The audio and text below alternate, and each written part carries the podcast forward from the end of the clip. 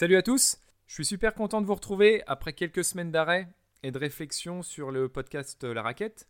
On commence fort cette saison avec aujourd'hui Sarah Pitkowski, donc ex-joueuse de tennis, consultante à la télé et à la radio, chef d'entreprise, avec qui on a évoqué euh, bah, son parcours, le tennis, les événements et la situation actuelle. Cet épisode a été super pour moi, j'ai appris pas mal de choses sur un milieu que je connais moins bien que le badminton. J'espère qu'il vous plaira aussi. Et euh, toujours, n'hésitez pas à faire vos remarques, à donner votre avis euh, sur les réseaux sociaux et sur ma page LinkedIn. Bon épisode et à bientôt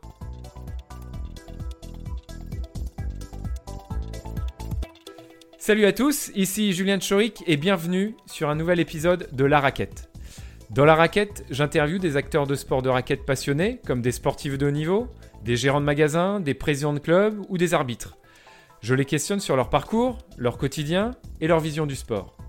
L'objectif de ce podcast, vous donner envie d'appliquer leurs conseils ou de suivre leur parcours, de vous rendre meilleur sur les terrains et en dehors, soulever les obstacles et les problématiques rencontrées par ces intervenants, et surtout, surtout, participer au développement du sport, indispensable à notre bien-être.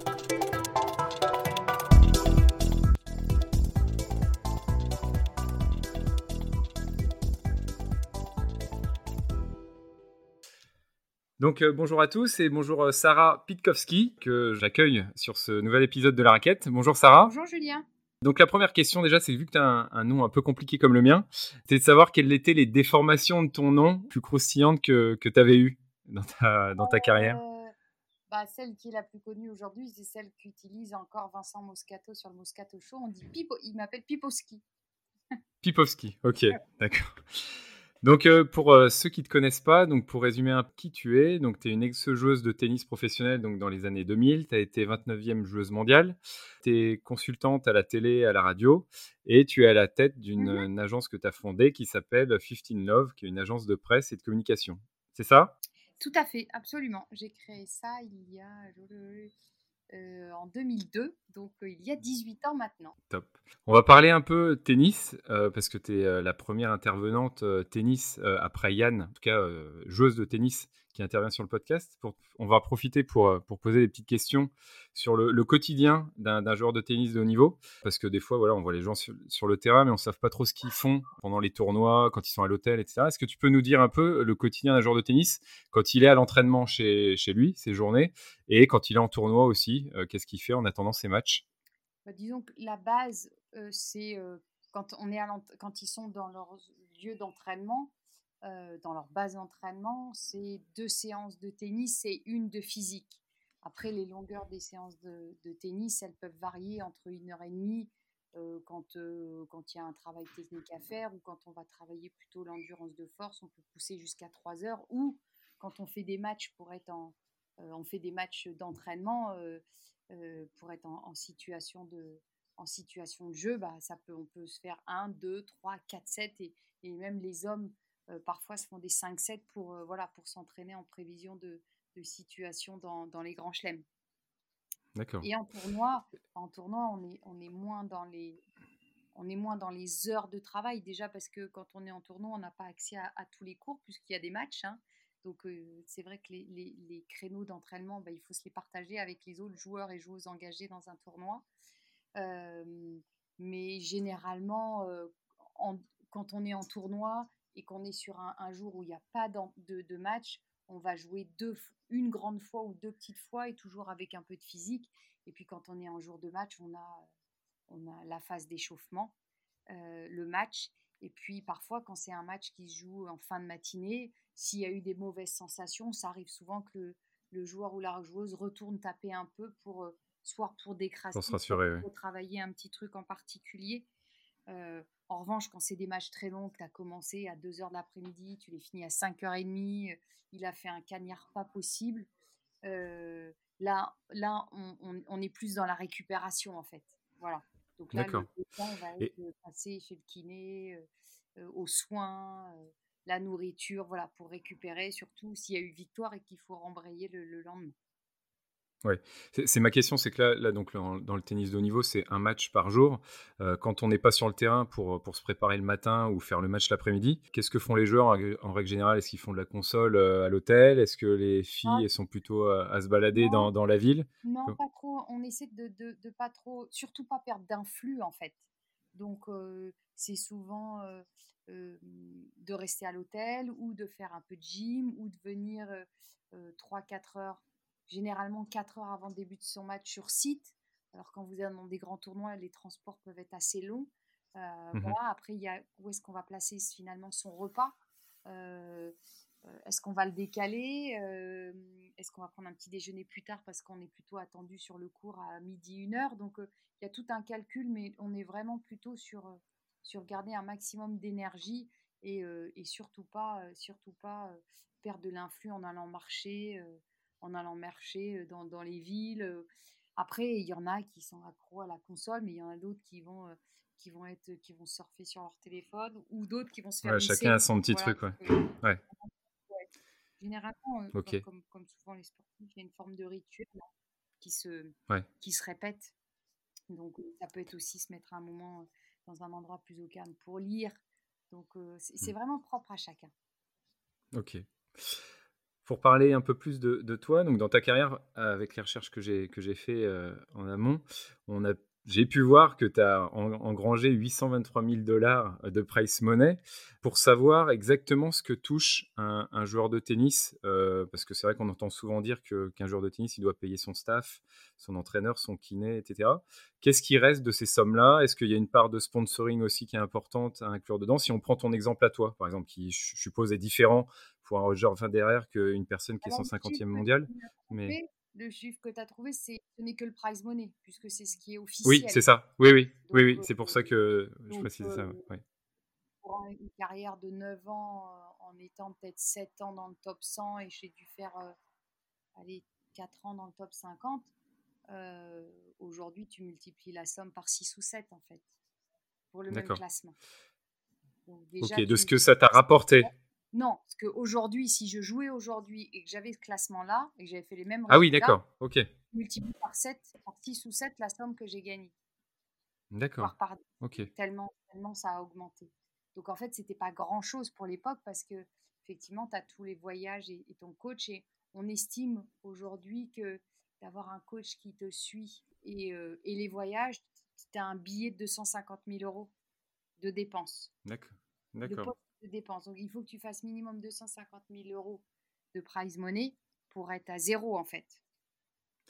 Et ça, quelque là, on parle d'un coach, on ne parle pas d'une équipe après avec le préparateur physique, le kiné. Non, euh... ton préparateur physique, il reste, il, reste, il reste sur ta base, tu vois. Si tu voyages, tes voyages avec une personne qui t'accompagne.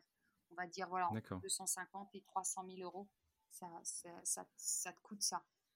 Euh, Aujourd'hui, un joueur du top 100, donc on va dire qu'il rentre dans, les grands chelems, il va toucher euh, à minima, s'il joue les quatre grands chelems, il va toucher 120 000 euros en perdant les quatre fois au premier tour.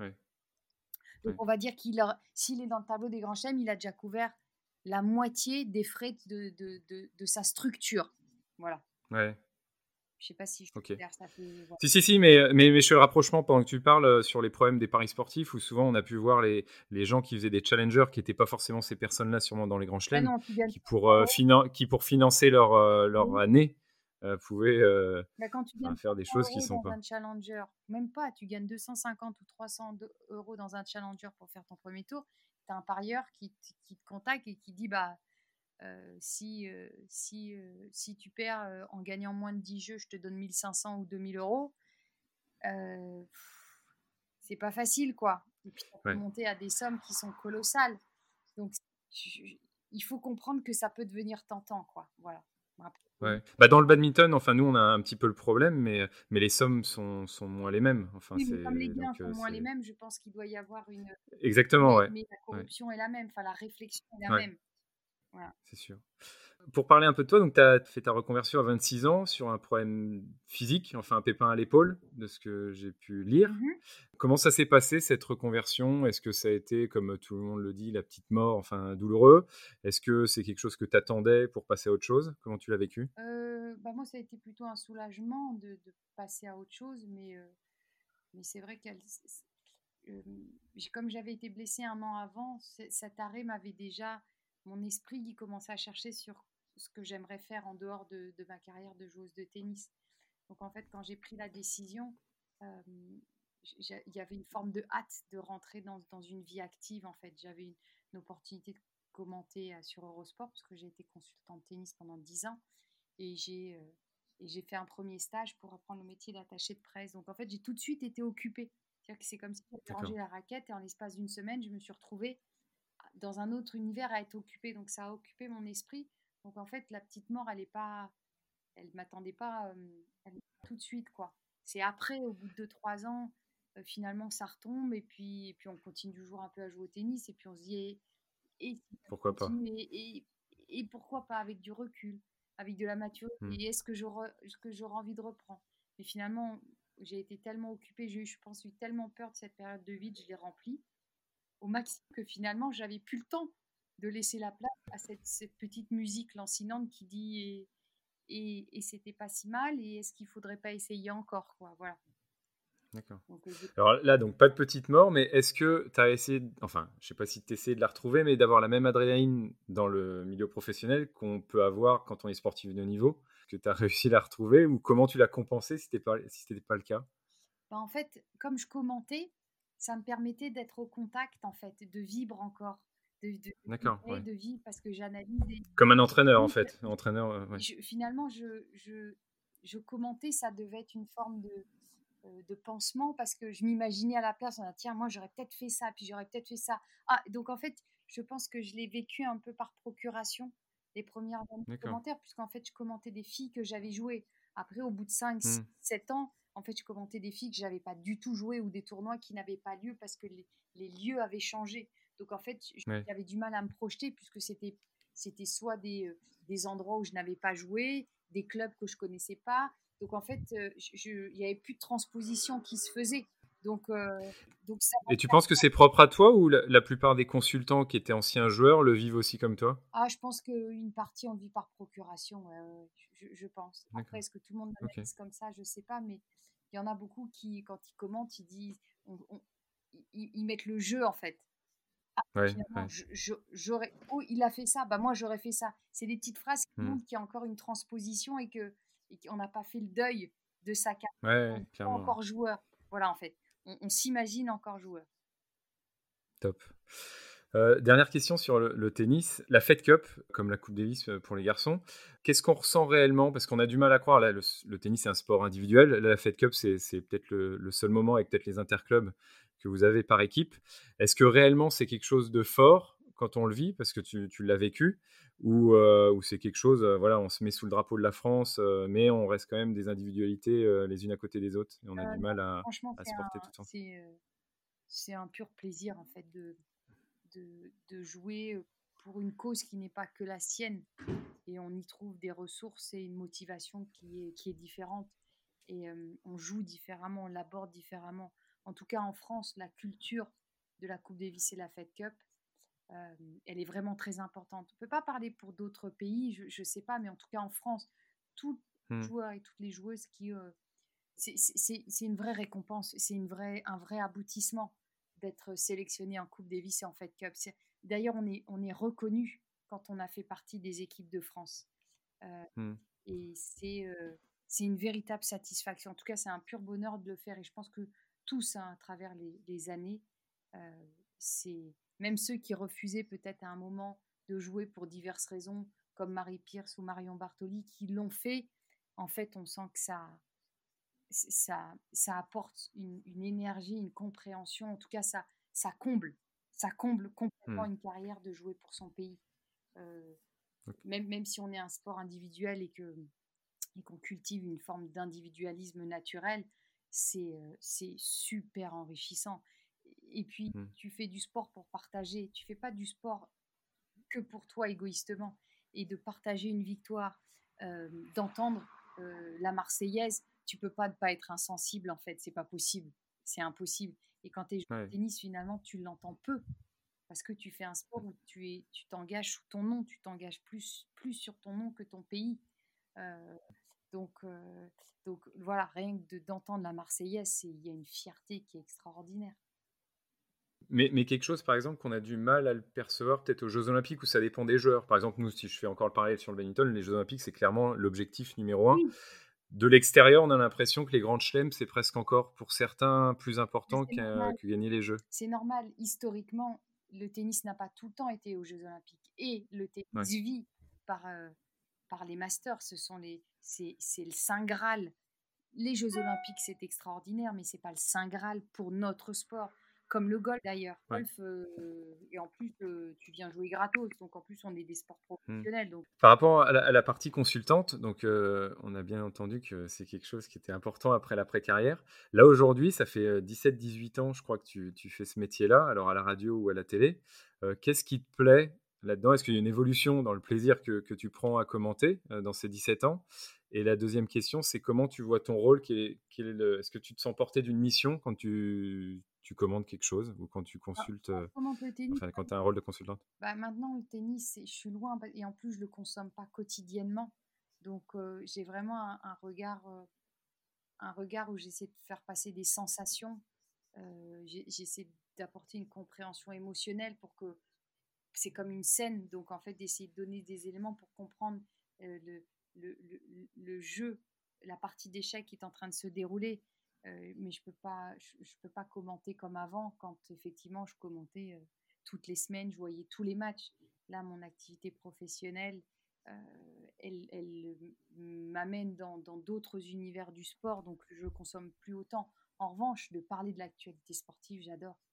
C'est, j'aime le, j'aime la communication qui implique le sport, j'aime tous les enjeux qu'un match de, de, de sport engendre ou, euh, ou implique. J'aime comprendre en fait les, les, tenants et les aboutissants. Ça, ça c'est ça c'est ce qui m'intéresse. Donc euh, je vais regarder un match de foot, mais par exemple, si on prend une actualité, je serais pas étonnée que finalement,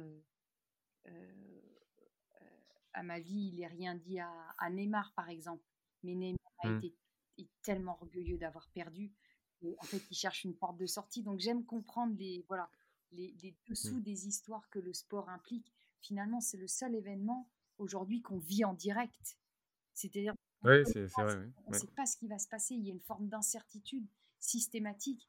Aujourd'hui, alors qu'on est, euh, euh, on est, on est beaucoup dans le digital, on est beaucoup à distance, on est beaucoup dans le, la distance, le superficiel, qu'est-ce qui nous reste de, d'émotions, euh, comment on va dire, réelles et, spontané, c'est ce que le sport nous fait vivre. Et j'adore, j'adore, j'adore, euh, j'adore euh, vibrer pour pour une victoire de Pierre Gasly où je suis dans ma voiture, je rentrais le week-end, je sais plus trop où, et j'entends les derniers tours de course de Pierre Gasly euh, où il, peut prendre l'aspiration et, se faire dépasser. Ben voilà, ça, ça c'est ce qui fait que j'aime avoir un avis sur sur Pierre Gasly qui finalement s'est fait jeter de chez Red Bull et est-ce que finalement mmh.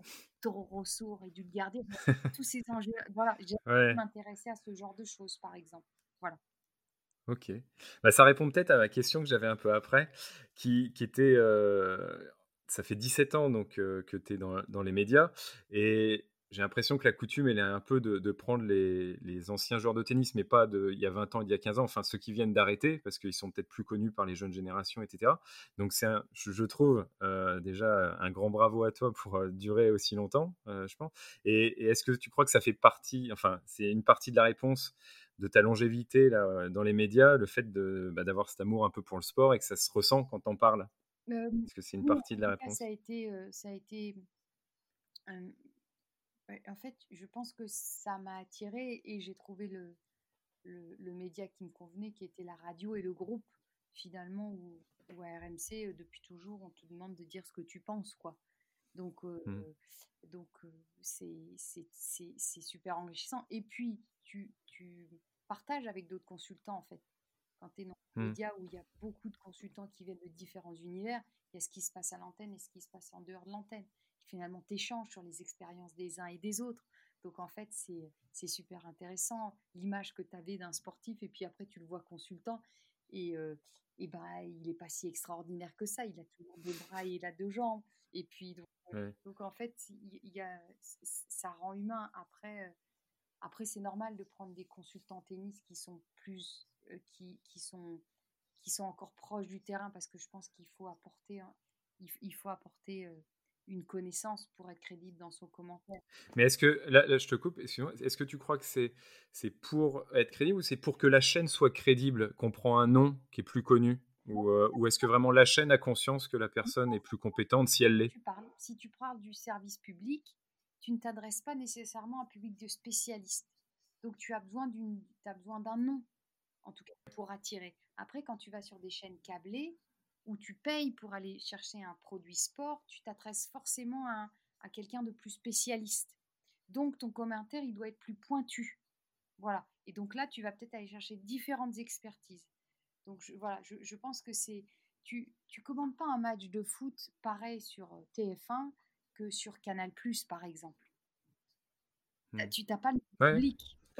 Tu vas avoir un public beaucoup plus large. Tu vas avoir du footix qui va être sur TF1. Alors que celui qui va se mettre samedi soir à 20h15 sur son sur match de Ligue 1, euh, et ben, et- et ben, c'est un suiveur de la Ligue 1, c'est un suiveur du foot. Il connaît les transferts. Ouais, c'est vrai. Donc en Mm. fait, tu dois lui apporter un commentaire qui doit être plus enrichi. Et donc la force, c'est de pouvoir s'adapter au public qui t'écoute. Top. Troisième, petit, troisième volet, euh, ton agence de presse. Euh, Est-ce que tu peux nous en parler un peu plus de ce que tu fais au quotidien enfin, Quelle est la mission de cette agence? Alors, une enfin, l'agence de relations presse que j'ai créée, c'est une agence de relations presse dans l'univers du sport, l'événementiel sport. C'est-à-dire qu'on fait tous les plans de communication, les stratégies de presse pour qu'un événement, une marque, un sportif, eh bien, euh, trouve un écho dans les médias. Donc, donc on va, on va imaginer les outils qu'on va utiliser, on va travailler sur le discours qui va permettre que euh, on mette en scène une, storytelling ou un message en particulier. Et, euh, et puis après, quand on est sur l'événement, on va organiser, on va s'occuper de la, du département communication. Voilà. Donc euh, dans un événement, tu as le public, tu as les participants et tu as l'univers média. Et donc nous, notre mission, c'est de faire en sorte que les médias qui couvrent cet événement, ils travaillent dans les meilleures conditions et qu'ils aient le maximum d'informations pour relater ce qui se passe, soit sur le plan sportif, soit connexe. Par exemple, sur le Tour de France, on a beaucoup de clients, mais ce pas des équipes, ce sont des marques qui utilisent le Tour de France comme vecteur de communication et qui activent des actions, qui proposent de l'expérience. Et ben donc, il faut trouver les, tous les leviers possibles pour qu'on raconte des belles histoires quand ils sont partenaires d'un maillot ou quand euh, ils font des récoltes de vélos pour, un, pour, une, pour une action de solidarité, par exemple. Donc, c'est c'est de la, la stratégie, euh, c'est de la stratégie média. Et le fait de travailler dans les médias, de l'autre côté, ça me permet en fait de suivre un peu l'évolution et comment on traite le sport. Donc, ça me permet d'avoir des éléments que je peux apporter à mes clients en disant voilà, maintenant, les médias travaillent comme ça. Donc, il faut le faire comme ça. Voilà, j'ai, euh, en Ouais. étant des deux côtés, ça nous donne une, une réactivité, une, une meilleure compréhension. Ok. Après, Et faut, évidemment, puisqu'on communique maintenant, on, a- on- on est tous notre propre média, donc on doit aussi inclure les, ce qu'on appelle les nouveaux médias, les réseaux sociaux. par rapport à l'actualité, enfin, je suppose que c'est compliqué, le- la crise sanitaire. Enfin, Non. comment ça se passe? Tout événement euh, qui, est, euh, qui est repoussé euh, est une, a une incidence pour nous. le fait qu'il n'y ait, qu'il y ait pas eu l'euro, on avait des clients sur l'euro. Euh, euh, on avait deux événements, euh, deux grands événements d'équitation euh, qui ont été annulés. On n'a pas eu la finale du top 14 sur laquelle on travaillait. Donc en fait, et, et- et quand le Tour de France a été confirmé, ça a été plutôt presque même un soulagement, quoi. Ouais. Et Roland Garros aussi, parce que, parce que en fait, les, les, sans événements, euh, il n'y a plus de, il y a plus de- d'action de, sponsoring ou d'action de communication. Donc oui, non, non, ça a été, euh, ça a été très très dur. Et, Ouais. et, euh, pareil, les jeux qui n'ont pas lieu, on avait aussi des, on avait aussi des actions à faire sur, sur les jeux. Donc euh, on pourrait dire que c'est repoussé, mais, mais c'est quand même perdu pour l'année 2020. ouais, parce que, l'année prochaine, il y, aurait pu avoir d'autres événements, mais non, ces événements, eux aussi, ont été reportés, donc tout a été repoussé. Et puis rien ne dit que les événements auront encore lieu l'année prochaine, il y a encore beaucoup d'incertitudes. Donc oui, l'événementiel et, les médias du sport, on souffre énormément. On souffre hmm. énormément et on ne sortira pas tous indemnes. Ouais, c'est sûr. Euh, on va parler un peu tennis, parce que l'objectif un peu du podcast, là, c'est de, d'aider, enfin, d'aider, d'éclairer les, personnes qui nous écoutent pour, pour ouvrir des pistes de développement sur les différents sports, et donc là, aujourd'hui, le tennis. Euh, pour toi, quels sont les... Enfin, quel, est ton point de vue sur le tennis d'aujourd'hui en, termes de pratique? Est-ce qu'elle est adaptée euh, aux jeunes générations qui arrivent, euh, que ce soit pour les gens qui vont le regarder à la télé ou qui vont le pratiquer? Et, et pour toi, qu'est-ce qu'il faut faire pour que ça aille mieux si ça doit aller mieux bah, J'ai envie de dire que c'est un peu mécanique comme, comme tous les sports, c'est-à-dire qu'aujourd'hui, le tennis est un sport historique. Euh, on a tous euh, plus ou moins une raquette au fond du garage. Euh, on a tous plus ou moins tapé dans une balle à un moment ou un autre. pour parler d'une pratique, c'est un sport qui est technique, qui est difficile. Et donc, on est dans une société où on veut réussir les choses vite, on va vite et on a tellement de propositions que on peut vite zapper et passer à autre chose. Donc, c'est difficile de capter un joueur de tennis sur la longueur, en fait. Il se passe beaucoup plus de choses dans nos vies à partir du moment où on commence à jouer au tennis à 7 ans jusqu'à jusqu'à 50 ans et qu'il y a encore une, vingtaine d'années. Il y a tellement de propositions qu'on peut, on peut vite lâcher ce sport au profit d'autres activités. Donc, euh, donc le tennis, comme, comme d'autres sports, euh, difficile de conserver ses licenciés. Après, quand on parle de sport professionnel, le tennis, c'est un, sport où tu sais quand tu commences, tu ne sais pas quand est-ce que tu finis. Donc déjà, pour la médiatisation de ce sport, on n'est pas aidé quand même. Hein. Euh, donc pour le produit télévisuel, aujourd'hui, il est quand même beaucoup moins adapté parce qu'on a besoin de contrôler au maximum les, les formats donc, euh, donc voilà, et puis un match, ça peut devenir long et ennuyeux, et notamment sur les grands chelems. Donc il y a beaucoup de réflexions sur, euh, sur les, les, différents formats. et est-ce que, est -ce que les, les, matchs en 3-7 ou en 5-7, c'est encore d'actualité? En tout cas, ça y réfléchit. Voilà, ça réfléchit. Je pense qu'un spectateur aujourd'hui, rester 5h30 assis dans des tribunes, c'est pas facile pour le spectateur. Hein et le spectateur d'ailleurs, dans l'absolu. Et, et du tennis, elle arrive euh, pas quand tu es à 4-4 au premier set en fait. Donc, euh, trouver le, le, sport, en fait, la, la réflexion, c'est quelle est la compétition sportive et quelle est la part d'entertainment. Et, euh, et peut-être qu'il faut garder des tournois traditionnels, mais il faut peut-être y insérer des compétitions où l'entertainment est, est, est, est, la base, parce que ça peut attirer des nouveaux publics. Parce que au même titre, le public du tennis est vieillissant. Hmm. Et, si, euh, par exemple, euh, Patrick Moratoglou a, mis, enfin c'était assez médiatisé, un, circuit en place, est-ce que pour toi ça va dans la bonne direction ou c'était un peu trop? Non, il faut tester de toute manière, il faut tester les choses. Euh, il, faut les tester. Après, il faut laisser la place pour que d'autres tournois comme celui-là ou, ou d'autres formats se mettent en place. Et, et pour l'instant, c'est pas encore d'actualité. La l'ATP, la, la WTA, qui sont les organismes qui régissent le tennis dans le monde, bah, ils, restent sur leurs acquis.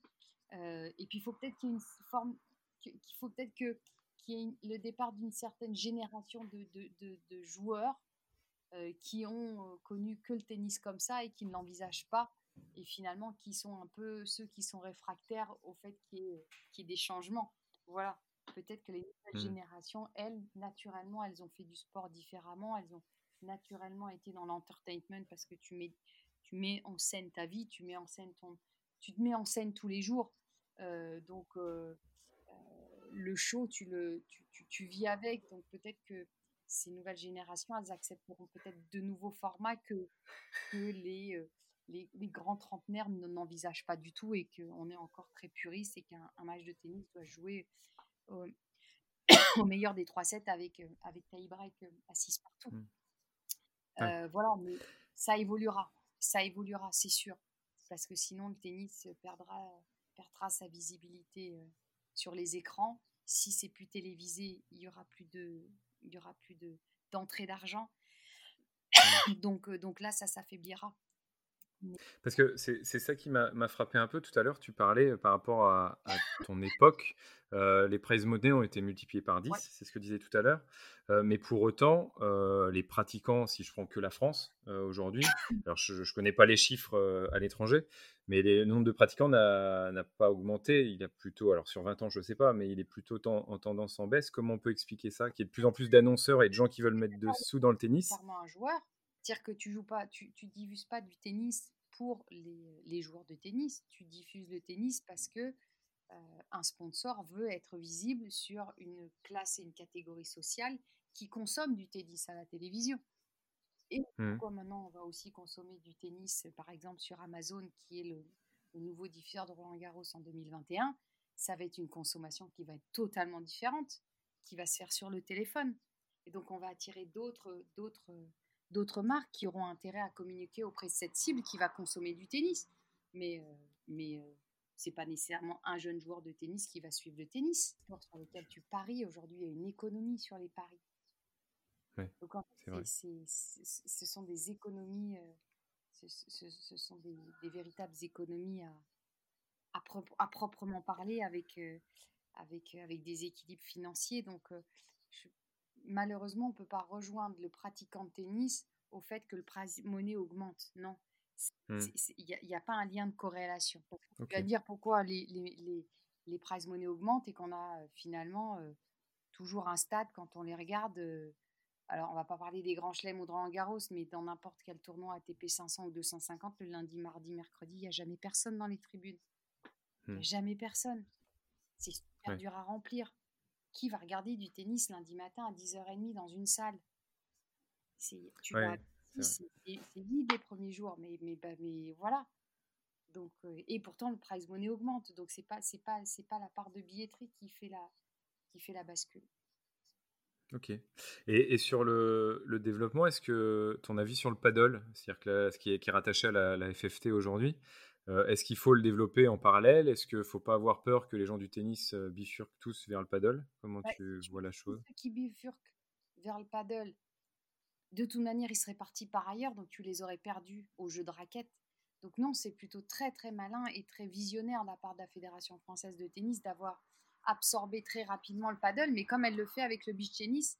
Euh, donc, donc voilà, c'est visionnaire de se dire qu'il ne faut pas rester dans son petit spectre.